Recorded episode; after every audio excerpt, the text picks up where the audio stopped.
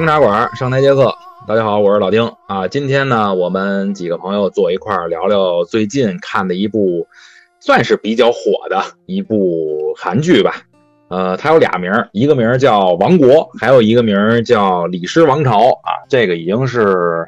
第二季了。今天我们就把这第一、第二季串在一起，然后呢，好好给大家分析分析里边这些故事、这些人物关系，好吧？先在座了，跟大家打个招呼。大家好，我是 M。大家好，我是江水儿。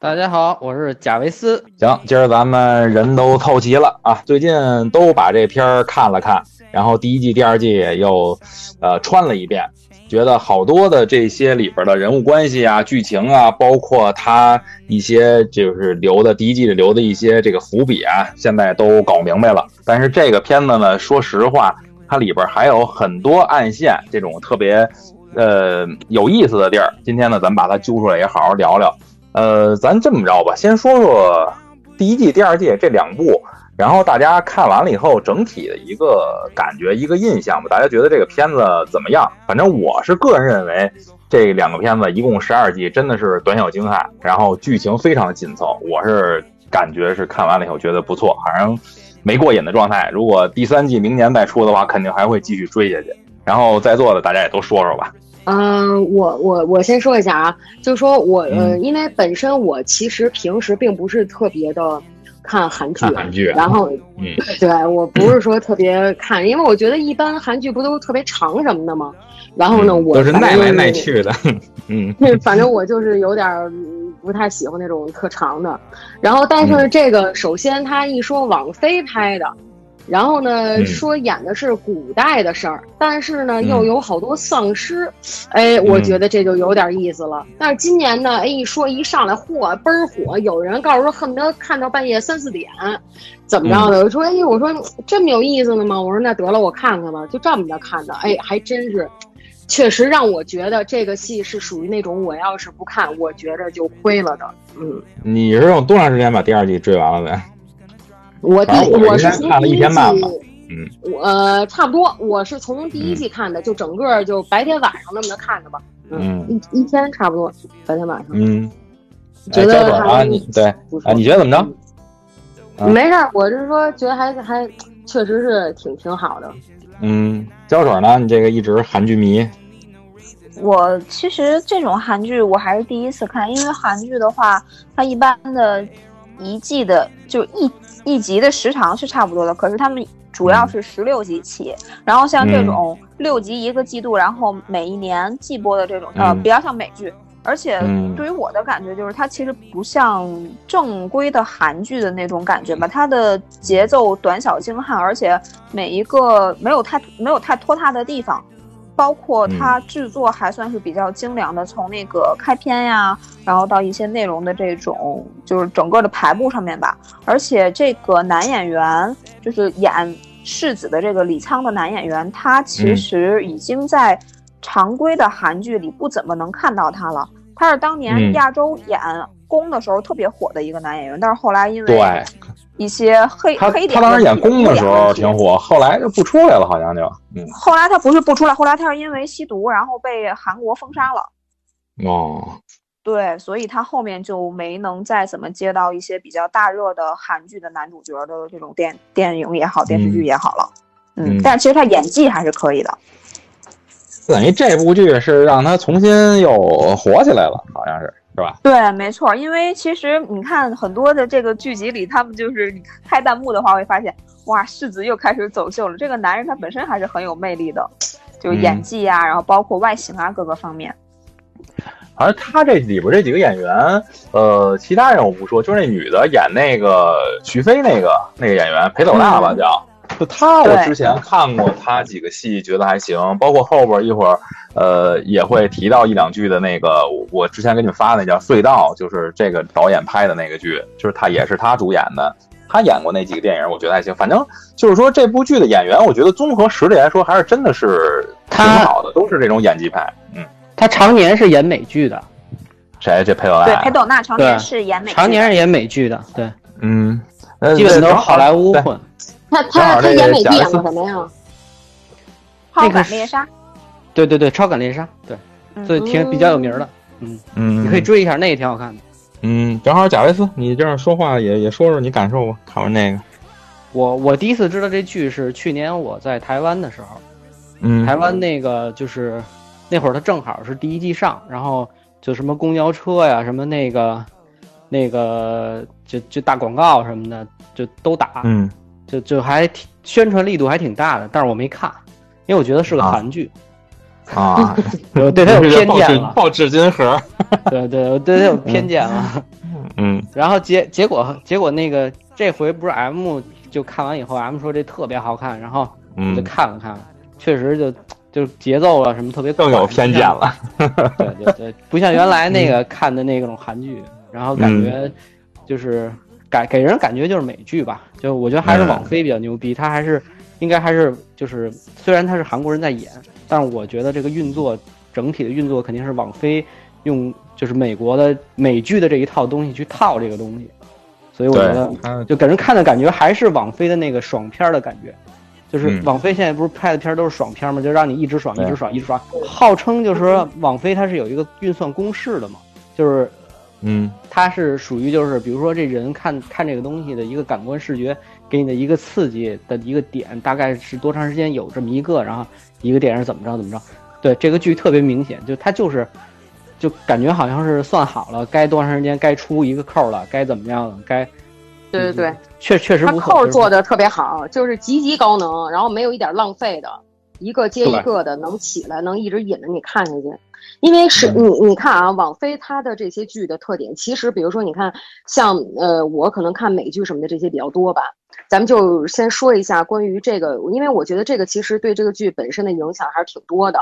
呃，比如说嗯。你看像网飞，它首先跟其他这些咱们知道的比较大，像 HBO 啊什么的这些哈，它实际上网飞还是算就是这些里边儿它比较少的，就每一季的集数，而且它的嗯。特点是我一下就放给你。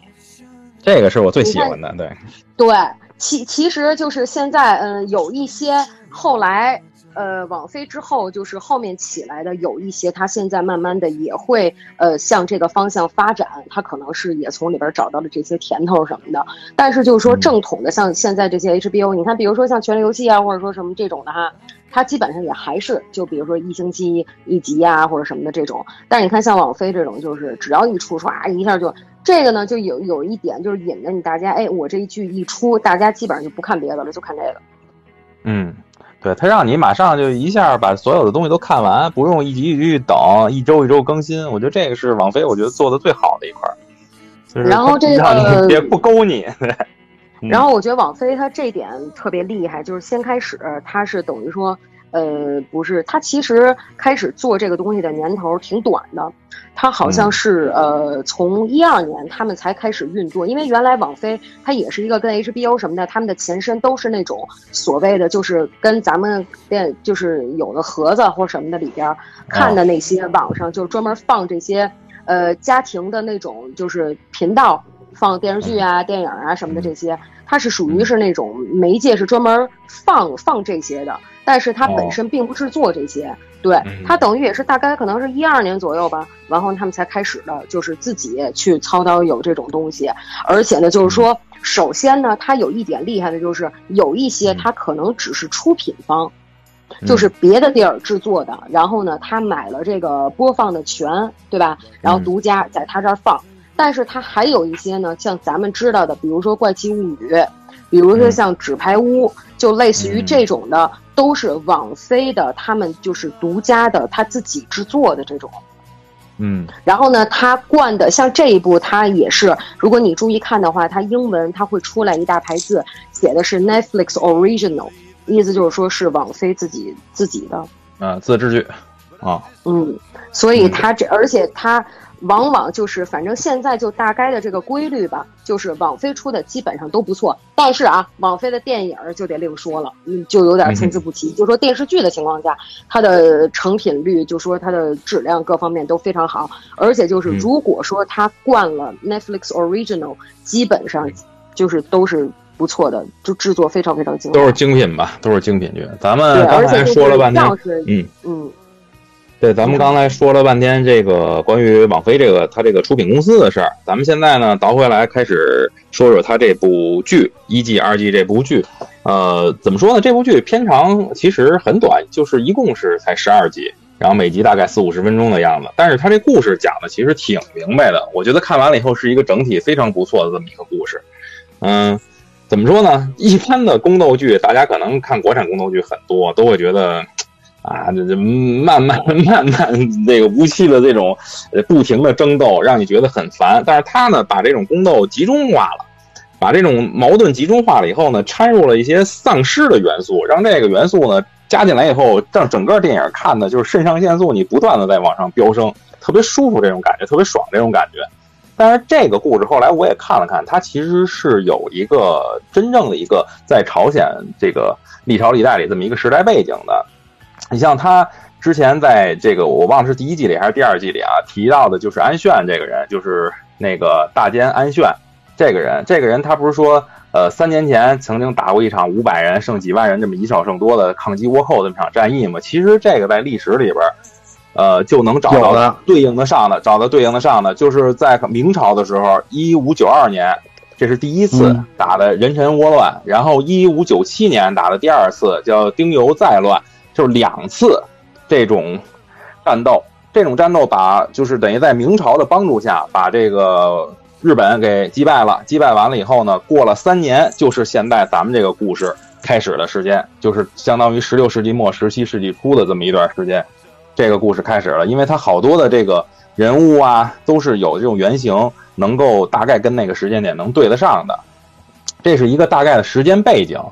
然后咱们再说这个故事啊，这个剧咱们整体看完了以后呢，其实我觉得应该分为两条线，能够说得更清楚、更明白一点。应该一个是呃宫内的这些事情这一条线，还有一个是宫外的。咱们后边聊呢，也可以按宫内、宫外来给大家呃分开了来说一说这些，就是这些剧情啊，这些故事是怎么在里边穿插的。首先，我来先给大家说一说简单的吧，因为大家都看过这个，先说一说简单的剧情。其实这个呢是从一个就是争夺皇位的这么一个呃夺嫡之战开始的。怎么说呢？就是这老皇上其实就是大家一开始看的那个王，他已经驾崩了，但是呢，当时在朝野里有一个赵氏啊，非常庞大的一个就是权力集团，他呢不想让这个世子直接登基，因为这个中殿娘娘就是等于是他的闺女。已经怀孕了，但是现在还没有生下这个孩子。后来咱也看了啊，因为是中殿娘娘后边好多的这种手段，包括他的孩子其实是已经流产了，不复存在。但是这都是后来的故事了。前面呢是中殿娘娘怀孕，怀孕呢她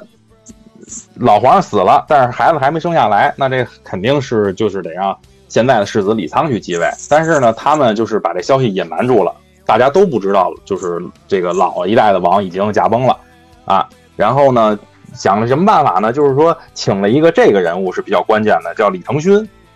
这个人物其实在当时三年前，就是抗倭之战时候就有这个人的出现。就是如果没有他的话，当时那个少胜多的战役也打不成。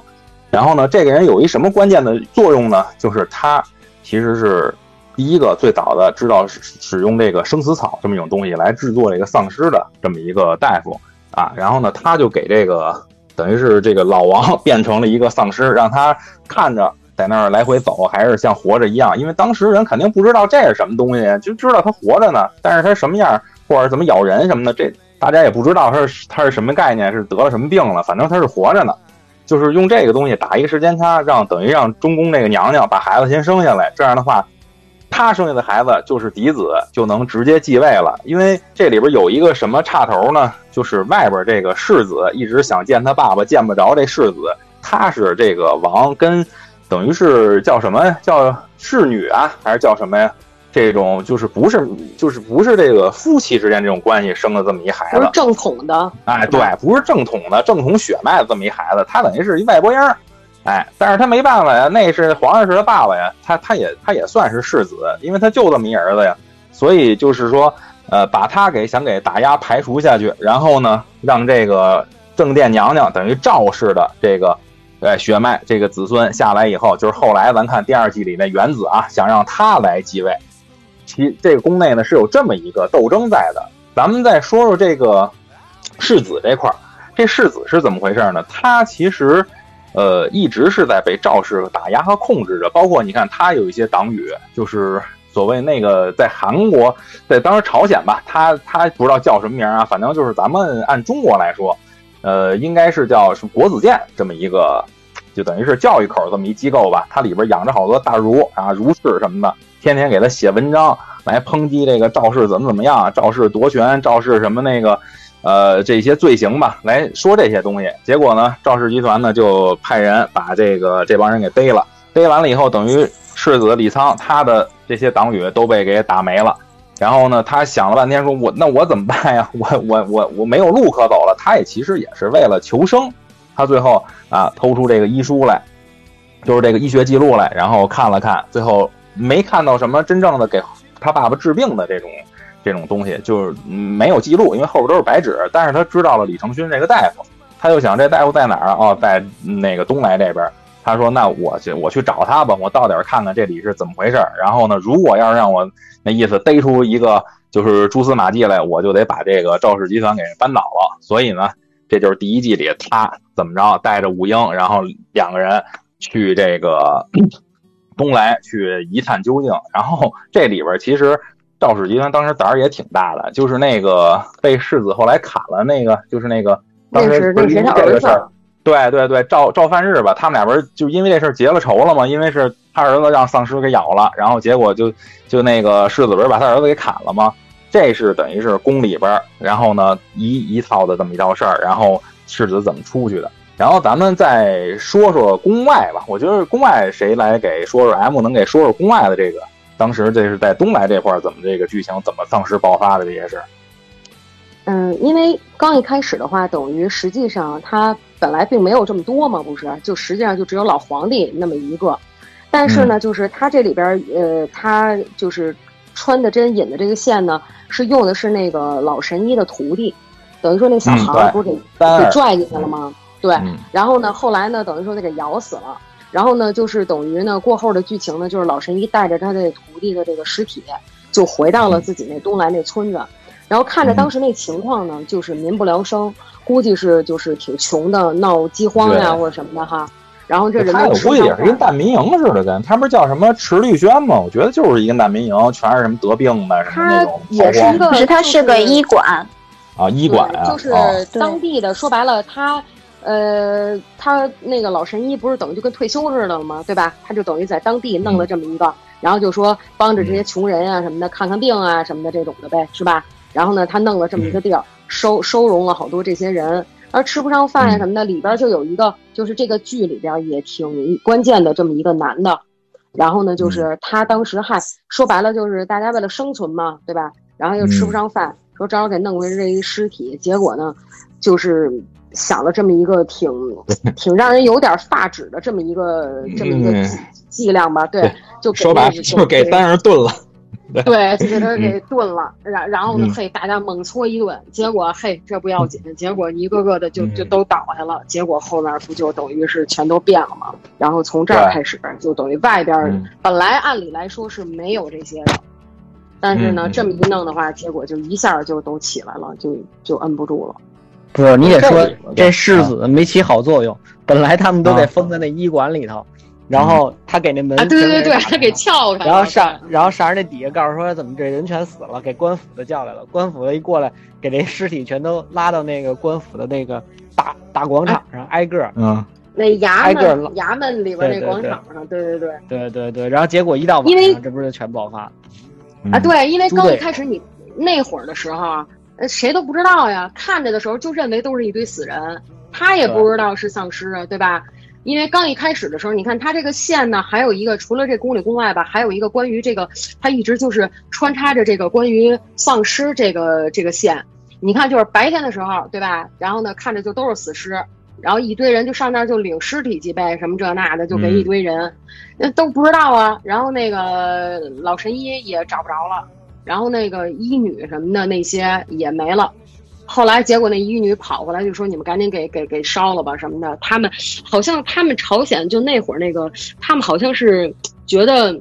就像现在，比如说咱们流行什么所谓火葬什么的这些，嗯，他们好像就认为是特别不好亵渎的那种感觉，嗯，对，那会儿所以他们是非，常非常对他们就非常不同意这种的，他肯定就不愿意啊。尤其是那种他有的可能身份高一些的，就更不愿意，是吧？哎，然后结果没想到呢，而且谁也没见过这架势，结果一到晚上就全变了，那能那能来得及吗？就都给咬了。对，在有一个剧情里边，就是他把丹儿炖了以后，他跟那个医女在廊檐下不是争吵嘛，俩人跟那儿吵，他是好像有一个镜头是光着膀子跟那儿坐着，然后他后背有一纹身，我不知道你们注意没注意，那个纹身上有一个转的虎字。就是他有那个字，后来人人网友扒了一下，说这个历史上是有真正的这个存在的，叫什么叫打虎队？这是当时朝鲜的一个对精英的一个，就可算是部队，反正算是什么什么团体吧，挺精英的这么一个。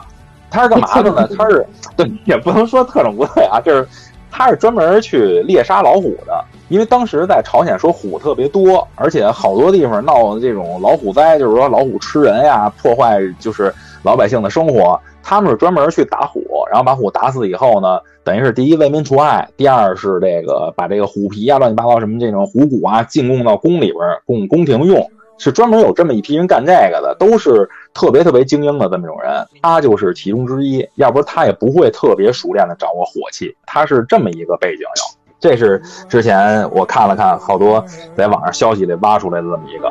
You don't wanna hurt yourself, hurt yourself. By Looking too close.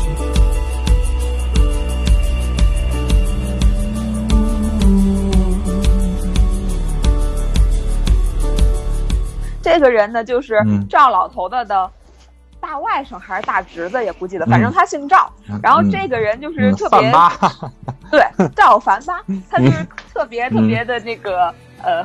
我们给他很奇怪的，对我们给起了一个昵称叫憨憨，也叫憨憨，后边的这个憨憨就是他。他来这个东来的地方是被老赵安排进来的。老赵说，嗯如果你不来偏远山区当村官，我就把你拉进皇宫当太监，你二选一。然后呢，他就想，那不行啊，那我还是当村官吧。然后就来了这儿。但是这块的村民们呢，就就是说，那我就给您庆贺一下。结果刚他在庆贺，然后就说那个不好啦，就那个池宇轩发生命案了。然后他就他就傻了，因为本来正好大家都在喝酒嘛，然后还招了妓女什么各种的，然后他就穿好了衣服都没穿好就跑去。那个时候太子已经来了嘛，太子发现池律轩里面有命案，就命人把这些是太子命令武英把这些尸体都拉出来，然后就排放在那个衙门里。然后这人一看说：“呀，我这个上任第一天怎么怎么就这样呀？这看来情况不太好，也也不是特别和谐。但是就在这个时候，其实我们可以从之前发现，这不是已经过去好几天了吗？然后这个嗯永信和这个医女，他们两个人并没有在案发现场。然后呢，这个永信回来之后发现。那个池绿轩的门是大开的，然后这些病人都没有了。后来这个入夜了之后，因为这些人不是都不不信吗？然后入夜了之后，这些僵尸就都起来了。然后这个憨憨就傻了，这憨憨真的是全剧最命大的人，他就是连着活了两季，竟然都没有死。我觉得他也是挺牛，挺牛的。嗯得得有这么一人，得有这么一人 贯穿主线。而且这傻傻有傻福，嗯 不，但真是是他。而且这个憨憨他不同于就是赵氏家族其他的这些就是权力中心的人，别的人都想着争权啊、掌控啊、夺嫡啊，憨憨他就是。哎呀，你们这些事儿好像跟我没有什么关系，反正我姓赵嘛，然后我这个身份已经能保我不死了，对不对？你看他有的时候跟嗯玉女说，跟玉女说，那个你就跟着我走吧，因为我姓赵，即使说这个地方就是把他们都隔离了，你你跟我走，你肯定能进城。然后就是这种，他对这个医女，对他对这个医女 一见钟情，然后就说，哎，那医女不是说，那对医女说他有不是说她有得有病，那医女说她得性病了，对，说她得性病，因为她她那个后来第二天他们第一天夜晚度过了之后，然后他就想说叫来那个医女嘛，然后他就是，哎哎呀小鹿乱撞这种感觉。然后就说医女说说，嗯，您怎么脸这么红？要不然我给您号个脉吧。他就以为这个医女 就是他可能他平时都流连花丛嘛，他就想，哎，这个医女这个小招数是吧？嗯，我以前没有接触过。然后就号脉，然后医女就说，您这个平时可能方便的时候不是很痛快吧？您这好像是有淋病。然后他就是特别无语。这憨憨就是他，而且就是这个剧。你看他表面看就特严肃，然后就特别激烈，但是它里边就是其实也有一些笑点，你发现了吗？然后呢，就是这个憨憨就承载了很多笑点，还有一开始这个武英也是有各种笑点，你你们还记得吗？就是他老提他媳妇儿，然后动不动就说我们家我媳妇儿怎么怎么着，我媳妇儿怎么怎么着，就是这个地儿，反正我觉得就是刚一开始第一季还是有一些这种比较轻松的，还挺挺逗的这两个人。我跟我媳妇儿切菠萝呢。还做饭呢，啊，对，贾维斯也爱媳妇儿，对，说到贾维斯心里去了。嗯，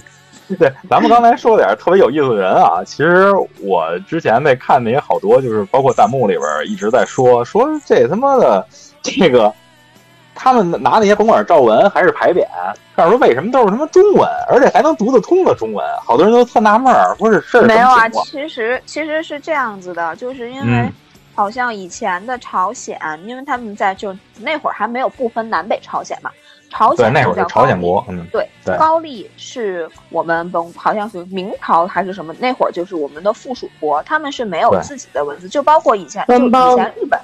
日本不是也没有嘛，所以他们都是用的是中国就是大唐或者汉唐的文字，然后他们就是这样子，就能完全能看懂。你看，包括就到现在为止啊。到现在为止，有一些韩国人，他们中，他们很看重中秋节，他们很看重春节，然后他们所就包括古代的韩屋建筑上的那种，就是对联儿，或者说门口贴的这些东西，全部都是中文。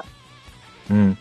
就是后来，就是刚才接着焦水说这个，后来我上网查了查，说是就是李氏朝鲜，就当时他们这个，呃，就是亲政的这个朝代里边，这个年代里边，李氏朝鲜和就是所谓这些大王和大臣，他们这个。权力集团发明了就是朝鲜的那个叫言文，就是后来的那种那种类似于那种韩文那种文字。但是说最逗的是，这种文字是老百姓使的。说真正说就是你看为什么都是汉字？为什么都是宫廷里边说贵族和宫廷一律用的都是汉字，全是就是当时的中文？因为他刚才胶水不也说了，他们是这个明朝的，就是就等于藩国吧，是一个藩邦这么一东西。到什么时候？后来我一看到一九四六年，朝鲜才开始就是。完全废弃汉字，然后只能用朝鲜那文字。我靠！我说这个东西延续了这么长时间，这汉字，你包括日本现在还用汉字了。朝鲜是到一九四六年、四九年，他们整个把汉字都给摒弃了，只能用他们的那个朝鲜的那种这个朝鲜文，就是韩文这种文字。然后就是那那时候，想起一个一个什么事儿，就是好像我记记得之前韩国说过什么什么汉汉字什么东西都是我们发明的什么的。然后呢？通过这个剧，之前不说针灸也是他们发明的吗？对，通过这个剧自己自己打自己脸，自己打自己脸。你这看见了吧？都是都是当时明朝给他们的。其实明朝对于朝鲜的帮助很大，要没有明朝的这种帮助，朝鲜根本打不过倭寇，根本打不赢日本，都是来明朝来派军队帮他们去打赢的。所以就是说后边啊，当然后边还有关于生死草的一些分析，这些分析呢也跟明朝有关，这当然是一些猜想，咱们后边再说。反正第一季的大概的一个这么一个剧情啊，就是刚才以上我们跟大家说的这么一个这么一个状态，就是这么一个宫斗啊，然后夺嫡啊，包括去调查这个病毒来源啊，这么一个状态。然后咱们现在开始引入咱们前不久刚刚看的这第二季，我觉得第二季的呃整体的剧情怎么说呢？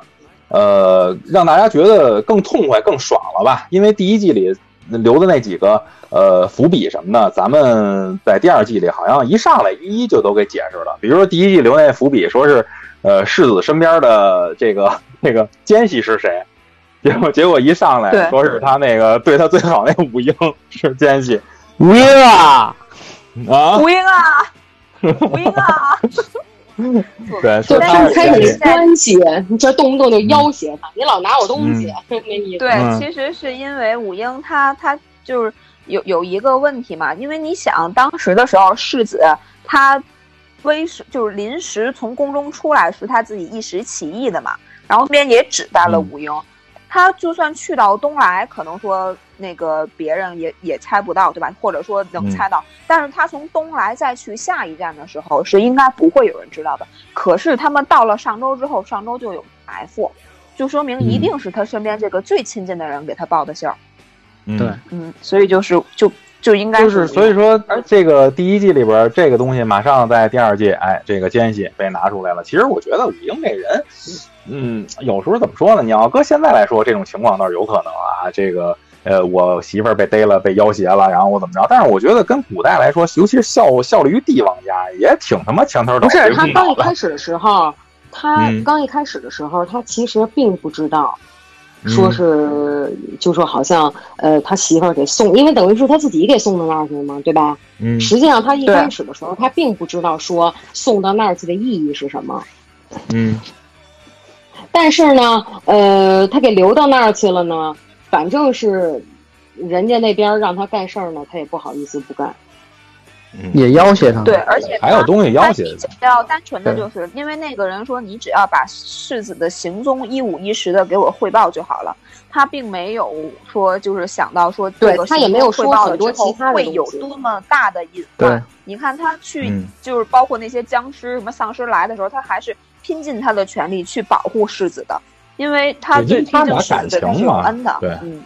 对，还是有私人感情的。然后还有一个就是二季我都看哭了，哎你为什他俩么说那抱着他那个哦就是那个中好多箭那块儿保护你了什么这不是，就是他呃不是快死了吗？那五英啊啊，就是最后他跑林子里那块儿吗？不是啊对啊，完完了之后呢，我就觉得，哎呀，真是演的真好，这这这这嗯这这，反正我就觉得这个戏真的就是把好多这种情感上的东西吧，我觉得演的，你看，就是让人感觉不是那种恶意的煽情，嗯，他什么都是分寸拿捏的非常好，对，就是该因到好多有什么好多人不是好多人不是把这个剧叫做古代版的《釜山行》吗？就是《釜山行》那剧，我相信很多人都看过，也是一个丧尸剧，然后其中说了好多人性啊、情感的话题。为什么说这剧比古代的《釜山行》呢？因为就是刚才胶水他们都提到的这个东来，东来是哪儿？东来就是现在的釜山啊。他们等于就是从还是去那儿汉阳嘛，对，就是汉阳嘛，汉阳就是首尔啊，从首尔去釜山，其实线路是一样的，就是线路是完全一样的。然后咱们再说说第二剧里，反正第二季里我特别喜欢的一个剧情，就是当时这个赵学柱啊，这柱子 是怎么设计陷害这个世子李沧的。我觉得当时这个东西让我看完，就是这里边权谋的东西真是特别特别的深。你你看，我给你分析一下，首先这个四鸟，哎，对，首先这个赵学柱他干嘛？他先知道这丧尸异形以后，这丧尸从东来开始了，他先把这个这个庆尚北道等于把这关门先给关闭了，然后等于当时世子在哪儿？当时世子等于就那么点人在义城，就是守候义城，而且当时又是冬天。这他妈丧尸正疯狂的时候，然后根本守不住啊！那意思等于就是我把你关在那儿，反正你也退不回来了，让你自生自灭。他没想，对啊，他但是他没想到世子战斗力这么强啊，武力值得上万，直接就是第一波给这个丧尸给打退了。对他们特别厉害，他们一直连砍了十二级。对，靠，啊，真是我的个妈哟！哎，我觉得有的时候，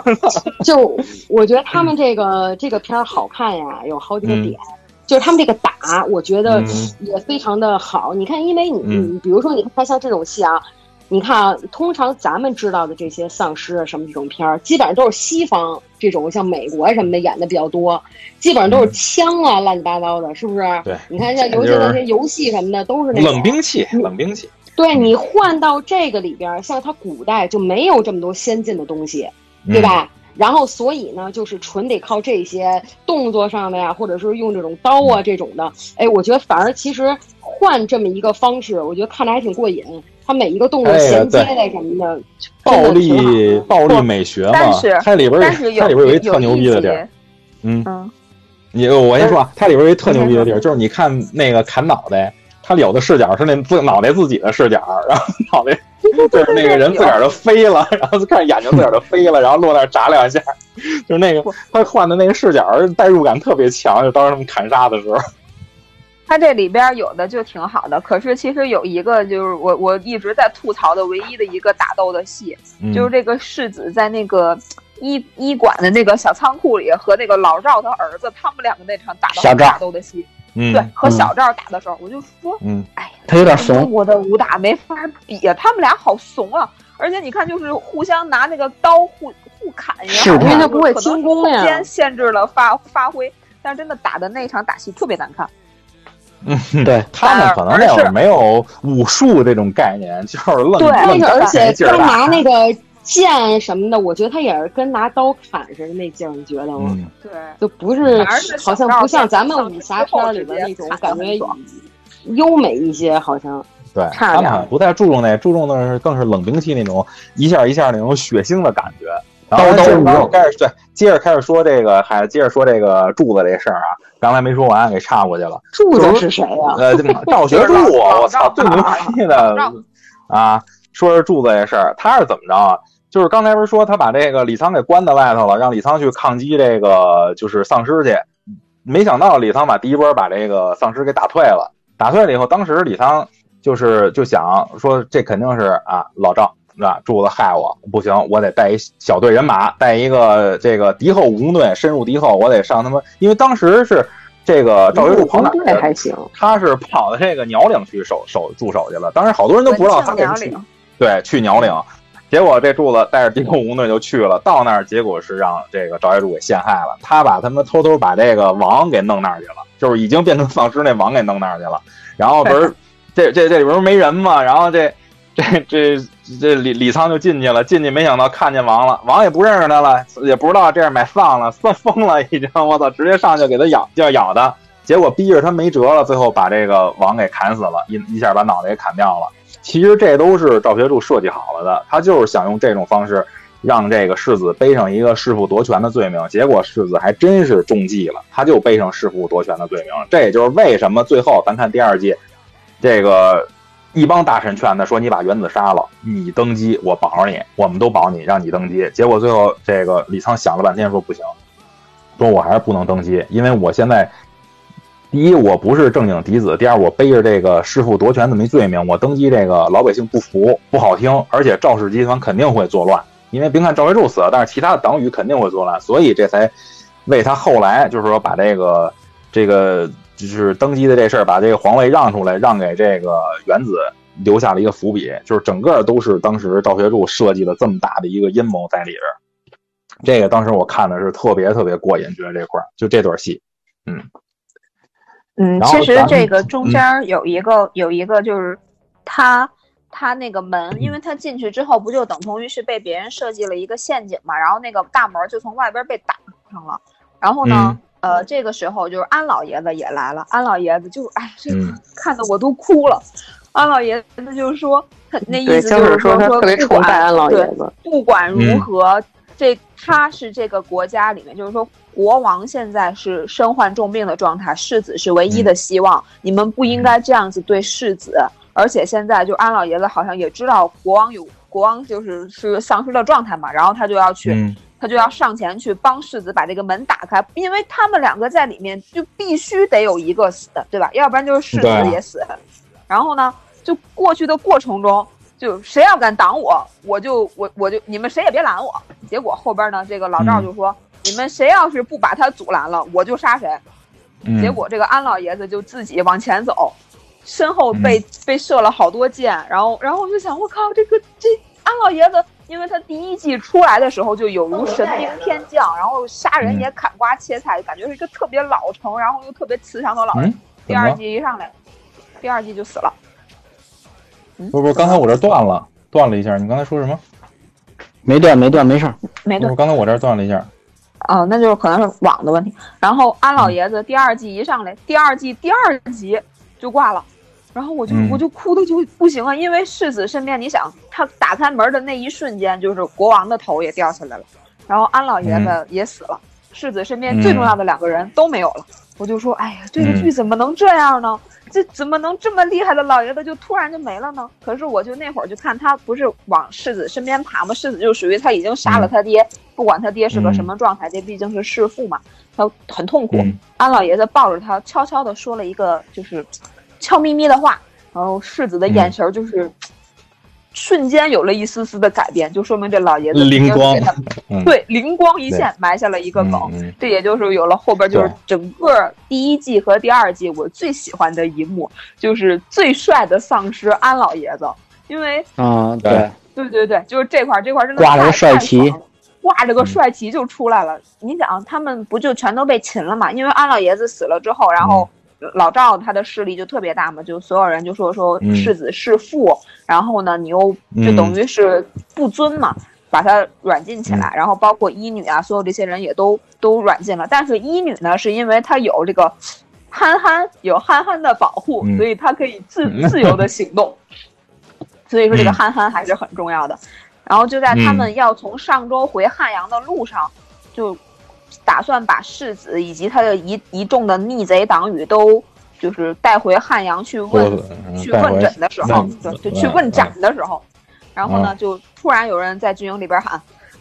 不 行然后就看见一个帅旗，就一个旗子在飘，我还想哪个怪物这么牛逼，还他妈插了个旗，然后就出来就发现是安老爷子变成丧尸的安老爷子，而且这前面还有一个梗，就是这个时候永信永信他是想把这个赵学周，他应该是知道三年之前他们村子就是那个瘟疫的村子叫寿望村有一些秘密的，所以他就嗯立志于要把这个老赵干死。然后他不是嗯枪打的特别厉害吗？他打枪打得特别厉害的时候就瞄准，一枪过去的时候，以他的枪法应该完全没有问题，这个老赵可以死的。但是镜头一转，老赵身边的那个就是下属就狗血到狗血到什么程度？他这个下属真是狗腿的不行，挡枪了，给老赵挡了一枪。然后呢，嗯那个人就老赵就没死，但是那个人的血就全都喷到老赵的脸呀，然后帽子上各种。这个时候呢，安老爷子可能是怎么讲？就也许他是真的是有意识的丧尸，不是周围有那么多人，奔着那个血去的血腥味儿，对，对有那么多人他都没咬，他闻到了那个鲜血的味道，就直接去老赵，直奔着老赵就去了。而且这之前还有一幕是什么？这一排的火枪队就排在前边嘛，就打那个地。他们有可以理解啊，因为这些人他们是第一次见到这种怪物，就是也也没有人嗯教过他们应该怎样去对抗这种怪物，所以他们不明白如何爆头。然后就嗯只打身上，但是你打身上是不能解决任何问题的，所以就看到安嗯老爷子插着他那帅旗，在一阵黄烟滚滚之中，奔着这老赵就飞奔而来，然后就在老赵的脸上咬了一口。就这个镜头嗯是全剧我觉得特别过瘾的一个镜头。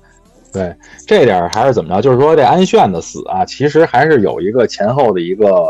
一个故事，一个故事交代的。等于安炫这个人，他三年前在那个牛铺失利战役里边，他不是咱们说是五百人用五百人击退了倭寇也不是上万人吗？等于当时他是用了一种什么方法？他虽然被呃称为民族英雄，但是当时他是把那个村子一个麻风村。把那个麻风村的病人整个用那个就是生死草这种方式，当时是谁去的啊？就是咱们开头给给这个王变成这个丧尸的这人叫李承勋啊，就是这个大夫去的，帮他做的这个事儿，然后把这个村子的人都给杀死了，杀完了以后，然后用生死草，然后那个针灸啊什么的那种方式变成了丧尸，用这个丧尸去就是一代吧，这叫一代雏形丧尸去打败的这个，加上他们的军队去打败的倭寇，要不他根本就不可能早上早让人家日本军队给给打没了。呃，是有这么一事儿。当时呢，这事儿是不巧被这个老赵知道了，一直安炫就是这个赵学柱的一个等于说眼中钉吧。他等于通过这次就是这个世这个世子把他爸给宰了这个事儿，等于把这个安炫这个眼中钉也给拔了。但是好多人看到这儿的时候，刚才咱们前面也讨论，就纳闷了，说这个安炫上去咬了赵学柱一口，但是咬完了以后，赵学柱为什么没变？这个咱之前聊过吧？M M M，你可以给大家说说这里边怎么回事？呃，因为他这个关于这个丧尸，他这个戏里边儿就说他玩的这个梗还是非常有意思。他给了一个新的一个呃点，就是说他这个丧尸还不是都一样的，实际上它是分一代、二代。然后呢，就是比如说咱们在这个剧里边看的，一开始那个老皇帝直接由这个生死草变成了。嗯你看那个安老爷子，不等于也是医女用那个生死草变的吗？他们这种的就属于是，呃，咱们就可以称作叫是一代丧尸，就直接用生死草的这种。他们这种就是咬完了人，这个人要是被咬死了就咬死了，他不会嗯变。嗯然后呢，像是在那个医馆里边儿那些人病人，他因为吃了这个炖了的那个肉嘛，高温煮过的这个肉，然后呢，他们才变的是这种丧尸。如果要再咬了人，他就会嗯特别快的，然后呢，就等于好像先是死了的状态，然后立马又嗯活过来，他就变成丧尸了。所以他有，所以等于说，你看他那个安老爷子，为什么给那个人咬了他不变呢？就是因为是他是一代丧尸，所以他就不变。嗯，对，就是我觉得反正赵学柱虽然是躲过一关吧，反正我觉得安老爷子也是想一下把他咬了，让他变成丧尸或者怎么着，但是他没变成，最后被这医女不是护送回这个他呃皇剧里边宫了吗提了一下，嗯他其实啊，就是在自己不行了之前，他跟那个世子嗯说了一些话。他其实嗯我觉得他并他并不是想让那个赵赵什么呀那个变变成那个嗯丧丧尸，他嗯是想等于就跟好像以身试法似的，他是想给嗯大大家展现我们说的这不是假话。因为也是赵学柱就是被咬了以后，然后世子不是站出来了，站出来以后，整个把赵学柱他的那个阴谋给揭穿了，说是怎么把这个王变成丧尸的。这个阴谋不是整个呃给所有人面前不是把这事儿给说了吗？说完了以后，等于赵学柱呃这一女保护着他，他们就是回到这个皇宫。我觉得赵学柱也挺惨的，咬没咬死，丧尸没变成，但是他最后死的也挺惨的，让他闺女亲手给毒死了。啊，他闺女真是挺狠的，我没想到他闺女是这么一个这么一个人。最后，因为第二季里不是演他闺女就是流产了嘛，但是流产了以后，他一直就是封闭这个消息，然后一直对外说我在我在怀孕，然后呢，就是私底下抓了好多那种孕妇，孕妇进去以后，然后关起来，等那些孕妇生孩子，生完孩子以后把那孕妇都杀了，然后用那个孩子来当他的这个孩子，然后来继承王位嘛，不是有这么一个阴谋吗？当然这个事儿等于让赵秀知道以后。他其实还是挺有那种就是礼数观念的，说你这个名不正言不顺呀，因为你这不是真的皇上孩子。结果这个他这个闺女已经就是当时有点利欲熏心了吧，就有点疯了。结果一杯毒一杯毒茶吧，把这个赵学柱给毒死了。但是当然那点我觉得有一地儿特奇怪，他他妈把赵学柱他爸都毒死了，他为什么没把这医女给杀了？一女依然还是给留下来了。一女不是他想他还想留着他研究这个病毒呢。啊，不，他不是当时的时候把那个医女留下来，他就说，听说你是李神医的徒弟啊，你也看过他的日志，你你也了解这些情况，没关系，你会比他更了解的。其实他可能就是想说，把这个女的放在牢里，和那两个丧尸关一起，也指不定他什么时候就死了，也没准什么时候就被关进去了吗？对，两个那个牢不是都能够着吗？就那种两个牢房，就不是都能透透出来的。他就想折磨死他，他不想那么对折磨死简单的给他杀死。嗯，没错儿。然后紧跟着就后边就是呃，这个世子带着他这队人马整个杀入皇宫，然后就开始皇宫保卫战、皇宫大战。然后我一直以为这个中宫娘娘就是大家伙儿这个喊的称呼还挺奇怪，一直喊妈妈。然后我听完了也挺怪，觉得这个中宫娘娘。呃，有多深的这种计谋？结果一看，我操，这什么呀？就是他最后就是等于是鱼死网破，我把丧尸放出来，给你们家都咬死。其实 中宫娘娘她爸还是挺嗯明白她女儿，说你从小就是，呃，凶狠狡猾，但是又蠢的可怜。对呀、他最后使这么一招你不觉得他真的就是这样的吗？啊嗯！你说他最后他也死了，他没有大计谋，他就是那种耍狠的那种。嗯，而且说白了在朝鲜的那种，我觉得啊，你说她就是个女的，她不杀她爸也不行，而且因为她的这些东西不是暴露了吗？她也知道她嗯爸什么样，等于说她知道她爸一定不会同意的。嗯而且呢，她有她自己的那点小九九，她说白了，她想占上风，她想拿权，所以她跟她爸就变成了本来是一头的，就变成对立了。所以呢，两个只能活一个，所以他就是不管是怎么着，他不可能让他爸去屈于他，那也是不可能的。所以他只只能是给他爸给灭了，对吧？嗯然后你说他给他爸灭了，然后呢有这么一孩子，对吧？然后呢，那边还打的那那么那什么呢？而且就是他这个孩子的事儿，等于实际上呢也东窗事发了。别人其实后面那么多那什么，后边也不也都知道知道了吗？对对呀、所以呢，他怎么也是保不住了。他这点东西也是搂不住了。他，你说他就这么一女的，她唯一的这么一个能够让她好像感觉自己能当权的这么一个东西，好像也不稳当了。那怎么办呀？嗯索性我得不到，我让你们也得不到，就就就给搅和了呗。就是一块儿鱼死网破就完了。然后刚才说的这赵氏王妃啊，其实呃，在他爸赵学周然后说的时候，然后不是说什么那个你要这么干，我把你什么。就是幽闭在西宫，给你就是打入冷宫，让你一直出不来。这个还是有一个真实的历史影射的。后来他通过说这些点点滴滴的话，然后大家一分析说，这个当时就是在朝鲜历史上有一个叫仁木大飞的这么一个人，就是整个那段历史里，实际上是有这么一个角色的，包括呃没有这么邪乎啊演的，但是好像也有这种野史，什么换子啊什么这这种事儿的野史，是有这么一个真正的人在的。而且刚才前面咱们说的那个呃，就是呃世子李李沧把他爸给砍死了这段，也是有真正的这个在朝鲜这种历史这种历史里边存在的一段野史。就是当时说的，大家不是都说这个世子就是这个原型，就是当时的那个光海军嘛。光海军实际上真是有弑父这个这么一个行为的，真是有这么一段野史存在的。但是在正经历史里，好像是没有这个了。但是一直流传的是野史里有他把他爸爸杀了这个事儿，所以这个是能找到一些历史原型的，还是。然后咱们就刚才接着说，世子最后打到了宫中，碰见了无数的丧尸，然后这点儿也是等于全剧的一个高潮吧。啊，中后部全剧的一个高潮就是开始了大屠杀。然后我最后看见世子那刀的时候，我都纳闷，这刀还能杀人吗？这刀都快砍劈了，最后还跟那砍呢。我在这点是我觉得怎么说呢？你你让我说，嗯，全剧嗯逻辑性和这这种条理性都挺好，这点儿又有点儿拍的太英雄主义了，有点儿这种就跟漫威那电影似的，这么几个人，哇塞，打的有上万人，我看那种感觉这宫里怎么这么多人？就是他们可能一开始关的只有一个地牢的人，但是不知道这个怎么咬那么快，一下四面八方，哇塞，有无数人。不是他宫里边就是服侍他们的人特别多呀，嗯。宫女啊嗯。这那的，各各种管这个管那个的太监呀什么的这种，嗯。那你这肯定就快了呀，就多了呀。嗯，对，然后最后不是无数人给他们逼的一个湖心岛啊，就那一个小亭子跟那儿，我觉得在这之前最后有一段没辙了。嗯。挺好看的，就是那个，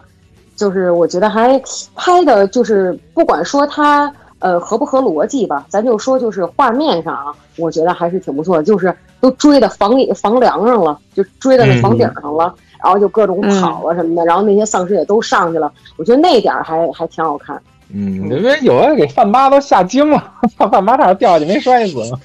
都给人挂着，一丧尸到了，我觉车就得范八吹过来。后来还算是稍微勇敢了点儿呢，他刚嗯对他后来能砍人砍僵尸了，他一开始躲在嗯给他一逼的身后份儿第一次遇到。第一次遇到的时候，嗯哎，一说这个，他第一次躲在一女的身后，我有一我那会儿我笑的不行，他俩不是在牢里吗？然后你知道，嗯就朝鲜他们那个酷刑，就两个人在那个夹板，你在这头，我在那头，对，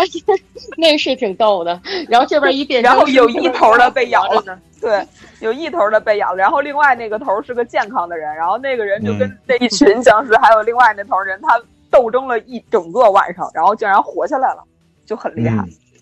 对，然后最后不是就是咱们看到的最他妈的胡闹的一个剧情，就是给他们一帮人憋在那个湖心岛这块儿了，丧尸开始往过冲，往过追，然后一帮人一开始我看着还凑合啊，就还算理智，拿这个枪啊跟那个刀啊叮咚五四打这兵，先给这兵打裂了。他们知道这个丧尸不是怕水吗？说都掉到水里边，哎，丧尸就都被困住了，然后他们就可能得救了。结果这时候出现了一个最离奇的剧情，就是灭霸来了，就世子拿肉拳头咣咣锤大冰面，然后愣把冰面给锤出一窟窿来，最后好像是就急了嘛，咣咣咣 把把冰面锤出一窟窿，结果所有人都掉进去了。在掉进去的时候，他们本身想的其实是就是就大家都死了就完了，因为他们也被咬了，就同归于尽就完了。然后就看那个镜头里不是有那小虫开始往外钻，然后他们就突然觉得，哎，我怎么活了？然后就游上来了。游上来以后，他们才可能才醒悟过来，因为之前那个一女人也没跟他们说过嘛，他们才醒悟过来，说是哦，原来这个我们没死之前掉水里，这虫子会从我们身体里逼出去，然后呢，就是我们会得救，我们会我们会好起来。其实这关于那个原子，就是他们的那个小孩子，那小孩子也是福大命大。你说他娘抱着他，然后被一群僵尸啃了，他在怀抱里竟然就被咬了个手。然后这孩子不是被医女救走了之后，后来就抱着在他们那个叫什么放古代君王画像的地方嘛，然后世子就打算开始让位。其实我感觉这块儿就争议很大，因为不管怎么说，你看，不管是他世子去找他那个被废掉王位的，就是远远房舅舅也好，或者说怎么也好，他们是一直在强调血脉这个东西的。然后就是说，你身上流着李家这条血脉如何如何，就包括老赵头他再坏，他对憨憨也是说，呃，得亏是你姓赵，不然的话你早就死了。然后呢，他也一直强调他女儿，你一定要生下一个男孩，就是有李家的血脉和赵家的血脉，名正而言顺。然后包括老赵头死之前也是在一直在强调说啊，你女儿你这么愚蠢，你竟然找了一个野种，在所有人都知道这孩子是野种的情况下，世子竟然要把他让位，就是说可以，我们都知道说这孩子是武英的孩子，但是这这个东西你一乱，你就等于你下边就全乱了，对吧？你的天下就等于是不姓不姓李了，所以我就觉得是，对呀，世子这块就是做的。让人挺不能理解的，因为既然你又觉得说啊，你是这个血脉里面的王储，然后你又去找你的叔父，然后前前后后这些事情，为什么你要把这个传位让给这孩子呢？啊，他又说的非常的冠冕堂皇，说啊，那个这孩子他是名正言顺的，他就是呃，他对外就是我父父王和皇后的孩子，然后是这个国家的希望。我觉得不一定啊。你你就一女抱着个孩子，悄悄的带出去抚养成人，这不会有人说什么的。然后你坐上这个国家，这也都是可以。当然，我们可以理解为就是为了方便他第三季续播，是吧？然后去找全智贤如何如何。但是我就觉得，作为一个古代人，你不要说古代人，就是整个亚洲地区，谁都不可能喜当爹，谁都不可能把自己家的家产给外外人的。我我就感觉这块就。我我不能理解。其实这块，我觉得是他是没考虑这些东西。当时世子李仓还是分析了当时整个的局势的，因为如果他要继位的话，这个战乱内乱消除不了，还会依然进行。因为肯定第一，他杀死他爸爸这事儿，全国的老百姓都知道，大臣们和老百姓都不会服他，因为他把他爹杀了。在古代杀父，这是一件很严重的事情。是第一个是这个，然后第二是怎么着？他要是上任，就是当这个皇上以后，肯定赵氏家族不服，而且赵氏家族党羽非常的丰满，掌握着全国很多的，就是重要的这种这种机构啊，还有兵权什么的这些东西，肯定会继续打仗。他不是最后说了吗？他不想有人再死，他怕这种连年的这种征战。他用这种方式，为什么说把我还有这个这个这个什么中中宫娘娘，还有这个我爹一块都写在这场瘟疫中都死了就完了，让谁也不知道这孩子的事儿了，让这孩子呢元子呢继位，让他继位呢就整个用他来稳定住，既稳定住赵氏，又安抚下老百姓，然后呢能够让这个国家不再有战争，能够回到正常轨道上去发展。我觉得当时他这种选择还是很考虑当时时局的，因为如果他继位的话，肯定还得打。我觉得有这么一个思考在里边的是，嗯，可能吧，就是，嗯，反正现在就是第三季出来之后，嗯，不是等到为了续播第三季，这肯定你想他做了皇上之后，他幽禁在宫里，然后也许就没有办法去展开后面的剧情了，而且通过他的种种铺垫，就包括你看他还得出去找根儿去，对，那个小孩儿，我我就是我觉得这孩子可能是第三季的大 boss。你看这孩子多牛掰！他他不是第三季的一个，对他不是第三季 BOSS 啊，就是这里边有也有一个历史原型，就是说这原子，原子是历史上有这么一个人叫永昌大军，而且这个永昌大军最牛的是他七岁登基，好像是八岁就让就是光海军，就是等于李李沧这原型给宰了。对啊，就是你然后肯定是有后边的故事的。不，如果你要是说这个，我就想到，你看当时的时候，他不是抱着那个孩子说这孩子有没有被传染吗？虫子它钻进身体里之后会侵蚀掉你某一个叫什么天什么的穴位，然后这个地方是管神志的。然后婴幼儿他是没有发育这一块的，所以他没事儿。但是你看啊，已然七年过去了，这个孩子。它是嗯慢慢的，它所有不健全的，就是器官也好，没有发育的也好，它会慢慢的发育，那么嗯它就会。可是这虫子还在它身体里共生，因为最后第三季的结尾是那个它不是宦官脸上看着这孩子的手从脸上一直爬到手上吗？那如果要是结合刚才老丁所说的，说这个孩子继位之后又被呃又被上一任的君王宰掉的话，那么也就是说这孩子可能发也不是上一任君王，就是李李历史里说，的就是李李昌的这个角色。如果被他宰掉的话，那就只能说明这孩子可能是发病了，或者是什么原因被宰掉。嗯因为我们已知他当时是不想让这个孩子死的，对吧？那如果说这孩子要是后面有什么问题的话，就一定是这块儿有一个梗。嗯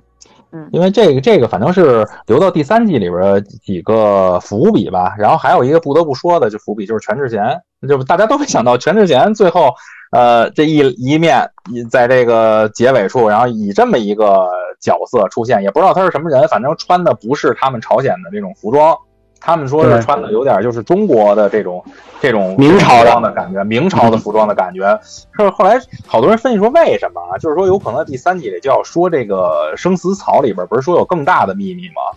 然后你可对文好像在这一季里边说过，说生死草不是他们这儿有的，朝鲜生死草是通过商人在雅鲁江上在中国买来的。在中国买来的，买完了以后，当时他们想种植这种草，种植完了以后就觉得可能说这草有这个这这个起死回生这功能，能挣钱。结果发现可能当时功能上有问题，他买草不是扔了吗？扔了以后，结果发现就是就是只自个儿长了一大片这种草，是有这么一个这个环节在里边，所以我觉得这全智贤的出现肯定是有第三节里第三季里肯定是有一个特别。呃，大的一个整章的这么一个情节在里边的，尤其可能跟那个小皇上还有什么这种相互的、相互的斗争什么的。因为看他那长相像很像一个猎丧尸的这么一人的那种样子，而且挺狠的，看着他穿那衣服，我觉得有点像少数民族。就是那么一个，但是他肯定不是朝鲜的，而且就是好多人都说他有可能是一个也是一个丧尸猎人，但是可能是从中国这边来的这么一人，反正也不知道他是什么什么关系吧，咱们在第三季里看看他是一个什么状态。No delay, you come on, just like Special K. 如果您对我们的节目感兴趣，欢迎进入二更茶馆微信群，咱们一起聊聊那些有意思的事儿，一起度过一些美好的时光。进群方式，请联系老丁，微信号 i v a n 九零二四。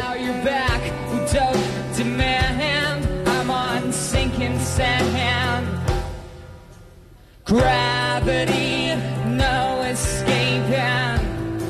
Gravity, gravity, no escaping. Not for free, I fall down. Hit the ground. 还有什么第三季里边的一个埋埋的伏笔吗？这里边全呃，有一个全他那个嗯他的那个 舅舅，就是那个皇族被废弃的那个皇族，因为你啊看，嗯、之前的时候我海边钓鱼那个吧，对，海边钓鱼的皇叔那个皇叔，他皇他叔叔对，然后他皇叔已经被废弃了，但是世子跟他说话就说啊、这些什么皇族，你身上流了这个皇家的血脉。然后他叔叔就是别有深意的说了一番话，就是说，嗯不管是贵族的血还是平民的血，其实都是红色的血。然后包括他后来，我真的没有没有看出来，就是后来辅佐小皇帝的那个老头儿是他皇叔。嗯嗯，然后我后来又倒回去，对，小皇帝、哦他们不是是不是有一个？有一个是憨憨，然后还有一对个有一个是憨憨有一个是他皇叔。对，这不是好多人说吗？说皇叔去哪儿了？说操，你他妈饭吧边上那不是就是皇叔吗？说说那个洗干净了，你认不出来了，那个没错，没错。刚才咱们聊了第一季和第二季啊，里边很多的有意思的剧情，包括呢，咱们展望了一下第三季，也大胆猜测了一下第三季大概能演一些什么东西吧。呃，其实这个剧呢，其实我还想说说他的导演，就是这个金承勋。他呢，呃，我对他之前不是特别了解，但是看完这一系列的剧以后，我也是去上网上看了看他的一些知名的作品。我在这儿呢，也可以给大家推荐一部，比如像《隧道》。啊，也是描写了一个灾难的这么一个电影，说的是关于在一场隧道塌方的灾难中，一个人呃被困了三十五天，最后怎么被解救出来，然后期间政府的一些无能的行为呀，然后救他的这种救生队员死了，那边的家属和他的家属两边的这种斗争啊，说了好多这种故事，我推荐大家也可以看看。呃，这部电影其实拍的也是很有意思，咱们以后有机会呢，也可以呃去聊聊这部电影。然后呃。嗯，之前我们在这个沟通这个整个今天这这个节目的时候，然后呢，M 也是做了很多的工作，他也呢有一些关于这部剧呃一些编剧的情况，包括编剧编这部剧的一些想法，也要跟大家说一下。咱们也听 M 跟大家说说这方面的一些事儿。呃，就是他他这个片子，就是网上不是有人说是一个什么根据什么电影什么这那的吗？其实，呃，那个我去看了一下，实际上不是，就是他这个编剧是一个女孩，叫金恩熙嘛，不是？嗯。然后呢，就是这个这个女孩，实际上，呃，按照她自己说的，就是说她实际上二零一一年的时候，她就想拍这个，结果但是呢，当时她就觉得各种的各方面吧，就是不不太健全，不太合适，她就没拍成。所以她干了一什么事儿？这女孩我觉得也挺牛的。他跟一个人一块儿创作了，等于是一个呃网漫、网络漫画，就是僵尸的这个题材。等于他们弄了一个这个这个，然后过后呢，然后呢，他呃这是一五年的时候，他们弄了这么一个网漫，呃，然后那个过后呢。等于说，他们后来还是就拍成了这个电视剧。电视剧啊，就是可能还是等于这个故事实际上，嗯，等于说这个电视剧呢，还真是就等于是这女孩完全的自创。嗯，这个这个编剧写的这个东西，对，就是他。嗯，他因为这个女孩，她就是她自己别的，她有一些创作的编剧的一些剧本什么的，她有一点那种，她喜欢那种老范儿的那种东西，比如说，嗯，她自己以前创作过的一些是那种类似于有点像刑侦，就像什么那种探案呀或者什么的，她非常喜欢的一种方式就是她喜欢呃编比较老的，是不依靠任何现代技术的。嗯所以呢，就是说他想编这么一个，嗯，僵尸的故事，他也是就是说想特意的，就是不弄一个像这种现代的，像咱们一般普通意义上看到的这种，所以说他特意挑了一个。呃，那个那种年代的是具有这种古代感觉的这种，是就像我刚才说的，又没有特效，然后又没有这种所谓的什么呃火箭大炮或者就这种的，你知道吧？就比较现代的这些兵器什么的这种，他想变一个在那种时代，然后去演的这么一个所谓的这么一个丧尸的片儿，而且呢，就是说这个女孩她的这个理念是说，其实呃，为什么在这片子里边，就是说他们一直在强调说这是一个瘟疫。因为其实这个点在别的咱们所知道的关于这种丧尸的片儿里边，其实也挺常见的。他们只不过是无形的，他们都是把这个呃如何传播的这个点给削弱了，只是在演大家是怎么在这个混乱的过程中生存的，怎么怎么跟这个搏斗的。但实际上，如果你仔细去想的话，嗯，很多这种，比如说举例子，像那个威尔史密斯演的那个《我是传奇》，然后呢，还有就是说布拉德皮特之前演过一个那个僵尸那个世界大战记的那个，他们的其实开始都是病毒，都是类似于像瘟疫一样的东西，然后扩散开，然后就是这些人就变成像丧尸一样的这这种生物了。所以就是，其实这个点实际上呢，他也是运用了这个点，而且他特意挑了那个时代呢，就是因为在历史上，在那个时期，就这个李氏王朝他所经历的这整整的这个，呃，这几百年吧，就大概的这么一个时期，是前前后后发生过很多次瘟疫的。他特意把这个瘟疫的东西跟这个丧尸的这个这个结合了，相结对相结合了，然后等于说他用这种方式去表达。然后呢，就是说他自己的理念呢，他有几个点，就是说他去呃抨击呃一些，比如说权贵和这种普通人民这种，而且还有比如说，你看在这个片子里边，他一直在强调说贵族如何如何，对吧？即便你看像里边有一个老太太，即便他们家人被咬了，变成丧尸了，怎么怎么样，尸体它也就是不让你动，对不对？有这么一个大概的，就是说嗯，好像你呃贵族的人，即便是那样了，我的尸体好好好像我的这个身体也是高贵的。你普通的人说白了，你爱死不死。你看那荒郊遍野哪儿都是尸体，那同样都是人，为什么你的这个好像就更更宝贵一些？我的为什么就无所谓？就那种感觉。嗯然后呢，你看，比如说像憨憨刚上任，然后他们就又吃肉又喝酒又那什么，他们就即便是逃跑了，你记得吗？有一个当官的就说想嗯。利用憨憨，然后在船上他在一个角落里边坐着，他还又吃又喝呢，对吧？但是你看那个普通人连饭都吃不上，就是你看那个这是过去吧，官宦制度嘛，就是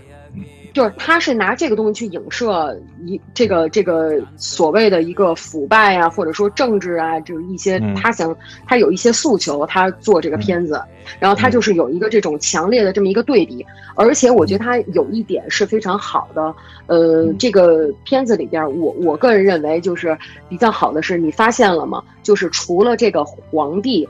或者说是呃，比如说是像那个安老爷子，因为他们是一代丧尸，是是特意人为的用这个生死草去变的，对吧？嗯，剩下其他的人都是类似于所谓的这种瘟疫，他们都，嗯，他们都是什么人？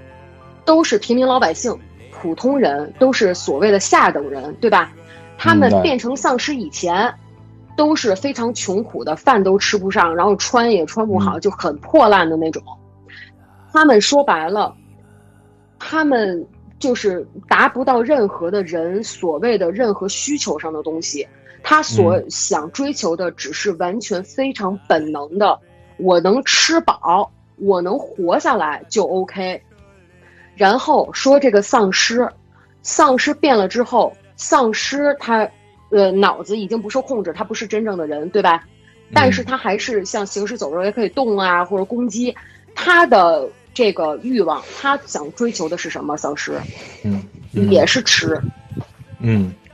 还是反映了一些人的原始的一些本性的东西。对他想表达的，我觉得是一种，就是说这个人所谓的，你看像丧尸就是特别疯狂跑，然后就咬啊、撕咬啊，这种血啊什么的，是一种表现一种愤怒。嗯，呃，然后呢就是这些丧尸，其实他这些丧尸按你怎么说？这些老百姓的丧尸，他也是嗯嗯，等于变只能在那儿去跑去人传人，去更多的传播。对，它不像是那个你像呃皇家、像官员们还能还能有那个医女知道哦，这东西你没变之前给你泡水里，然后你那个还能那个抽那那个那个就是虫子还能抽出去，他们都没有这条件，只能在荒野里乱跑乱咬。其实是是也也有这个东西在在里边映射着，对，就还是等于说他想没有表现一等变成级的问题。对他没有变成嗯。丧尸以前，他的状态其实也是人不人像人，鬼不像鬼，而且就是说，嗯、他变成丧尸之后，他等于说其实还是那个原始的基础的那个欲望，我就是想吃，我就是想嗯。好像就跟丧尸想活下来一样，我就得喝嗯。血，我就得怎么怎么样。实际上呢，等于说是一个对等，他们实际上是一个一样的一个关系。嗯。然后我觉得在这个戏里，我觉得有几个点，其实就说他表，我觉得啊我个人认为，呃，都说这是一个宫斗片儿，实际上嗯。我觉得这个片子它还是一个丧尸片儿，它只不过是用一个宫斗，它表现了对，穿插剧情，或者说是它体现了一个，呃，尤其是带这种什么所谓的一代、二代，然后呢，它还能继续延下去，走更多的季，对吧？他这是嗯肯定得有一个点，而且说你嗯创作一个作品，你肯定得有一个矛盾的一个对立面儿，所以他嗯创作了这么一个东西，而且再加上他这个点挺新的，所以说他嗯创造了一个好像从不可能里边去创造了可能。我觉得，所以这个戏是非常好看的，也是跟这些东西。我觉得不管未来拍多少季，它的主线还是生死草，我觉得是这个东西，还得是这个以丧尸这个产生的丧尸的这个这种药这种东西为一个主线题材，其他的都是来辅佐它，把故事内容更丰满的一些东西。嗯嗯，我觉得就是怎么说呢？嗯，比我我觉得比较有意思的是这个丧尸的点哈，然后还有就是让我觉得比较有意思的是这个世子，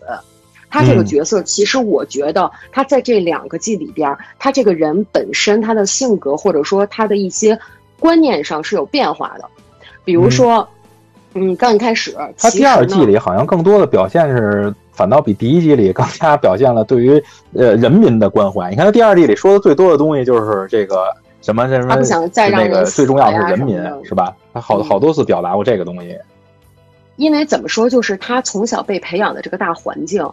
对嗯他来说，他觉得他唯一的出路就是有一天嗯他能当上皇帝，所以嗯他其实追求也非常简单，对吧？嗯所以为什么就比如说他一觉得说父王可能不行了呀，或者怎么着，因为他也想嗯摆脱这种被架空的这种境遇，他就想非常就是急急功近利吧，可以说就是说嗯他非常的想就是当上这个皇帝，坐上这个皇位，所以他才嗯干了这个荒唐的事情，让人家抓了把柄。然后呢，还有一个，你们记不记得？就是说，他跟这个武英，他俩一起去东来的时候，在路、嗯就是路途上，他们吃东西，他是吃那个干的，就像牛肉干似的那种，对吧？嗯就是那种嗯肉似的，那种肉条似的。嗯，他刚一开始的态度，他是特别厌恶的，他觉得嗯这什么破玩意儿，我不想吃，我都吃腻了，吃恶心锦，衣玉食的，锦衣玉食吃惯了。对，但是你看他后来，就是呃，看着身边的这些穷苦的人，因为说白了，他没从那个，我我觉得为什么就说咱们一直在强调这个公里公外的东西，我觉得这嗯。就好像是一个，就像咱们有一个咱们中国的那个小说说围城，说城里城外，墙里墙外，就是他在嗯。宫里生活的时候，他这个人很多外面真正的世界他是看不到的。他所能看到的都是这个宫墙之内的东西，嗯。他的三观和他所认知的任何的东西，都只是在这个范围里边儿。但是他嗯出去了之后，他看到的就是完全不同的境遇。所以说，他的价值观和他的就说，嗯、他性格上东西啊，或者说他观念上什么的，他也就发生了转变。我觉得嗯这点也就可以解释说，呃，为什么最后的地方。虽然说嗯可能还是有一点不太合理吧，但是按照他那个逻辑，我觉着他可他能心里还是转变了。对，对，他心里还是想的更多的是老百姓。对，他就想说，那 OK，我既然就说好像我本身的出身就不是特好，然后呢，我还我还曾经想造反过，对吧？嗯。不管说那会儿父王到底是一什么情况，因为他是在完全不知道的情况下，他嗯。做了这种想要造反，他动了这个心，他这个东西，嗯。这个这个事儿他是干了的。然后嗯。再加上呢，他当着众人，他把这个父王头给砍了，什么啊这些都是事实。所以从嗯他这个有一点那种呃老观念吧，就那种感觉，嗯他就觉得我不配这个位置。对，他的人民觉得他自己的前途已经完了。对，对其实他他觉得他自己说前途已经完了。对，就是人民应该是呃想要有更好的转变，想要那嗯什么的话，就得彻底摆脱这个。他的那种想法是比较单纯的，他没他就已经不是去考虑关于血缘的东西了，他考虑的是嗯说我如何能作为我的话，我何不自我牺牲？我嗯。宁可我不当，但是我能保证说，哎，OK，我觉着我可以信任这几个人，他们去嗯。辅佐这个皇帝，即便他不是亲生的，然后呢，培养成一个好的皇帝。这么着呢，即便我不当，我能知道说，哎，在我们的这个所谓的这个呃，我们这个家族吧，就说是嗯统治的这个王朝的这个情况下，人民是嗯可以发生一些转变的。对，其实他说这话的对他说这话的同时，你看看这个局面，首先那个最大的赵氏家族已经没落了，是吧？已经完了，这些人都嗯就是主要人物都死了，皇妃也死了，然后老皇上也死了。他为什么要把他自己也说死？就把他自己也说成他也死了，其实就是想把这个原子整个单独的纷争嘛，哎就是，单独的就是拿出来，让他能够单独的去重新去这个建立朝鲜的这个王朝，让朝鲜的王朝更加稳固，也有这方面的意思在里边。呃，嗯咱们今天聊了聊整个的这个王朝啊，也叫吕氏呃朝鲜这个两季这么一个韩剧，呃，肯定有好多地方我们也说不到。然后呢，大家呢如果感兴趣呢，也可以在留言区继续给我们补充一些相关内容啊，一些你觉得有意思的梗，然后咱们一块儿聊，一块儿继续的把这个剧呢，然后再期待一下，看看它第三季还能演成一个什么样。咱们今天就说到这儿，特别谢谢各位花这么长时间来收听，再见，咱们下期再见。拜拜。拜拜。拜拜。